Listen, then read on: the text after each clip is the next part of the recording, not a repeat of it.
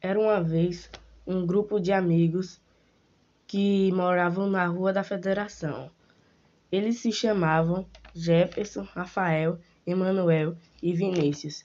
Certo dia estávamos brincando de futebol no meio da rua e a bola era de Vinícius.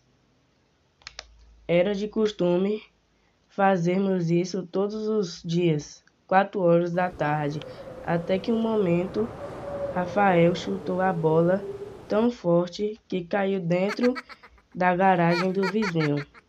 Vinícius, que era o dono da bola, ficou com muita raiva de Rafael e disse um monte de coisas para ele, que se ele não desse um jeito de pegar a bola dele de volta, nunca mais fa ia falar com ele.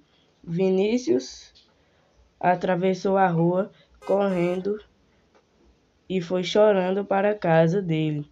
Rafael, muito triste, não sabia o que fazer, mas Jefferson falou com Rafael: Vamos até a casa do vizinho e pedimos a bola.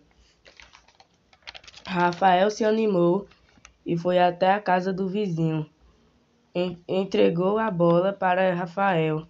Ele foi correndo entregar a bola na casa de Vinícius.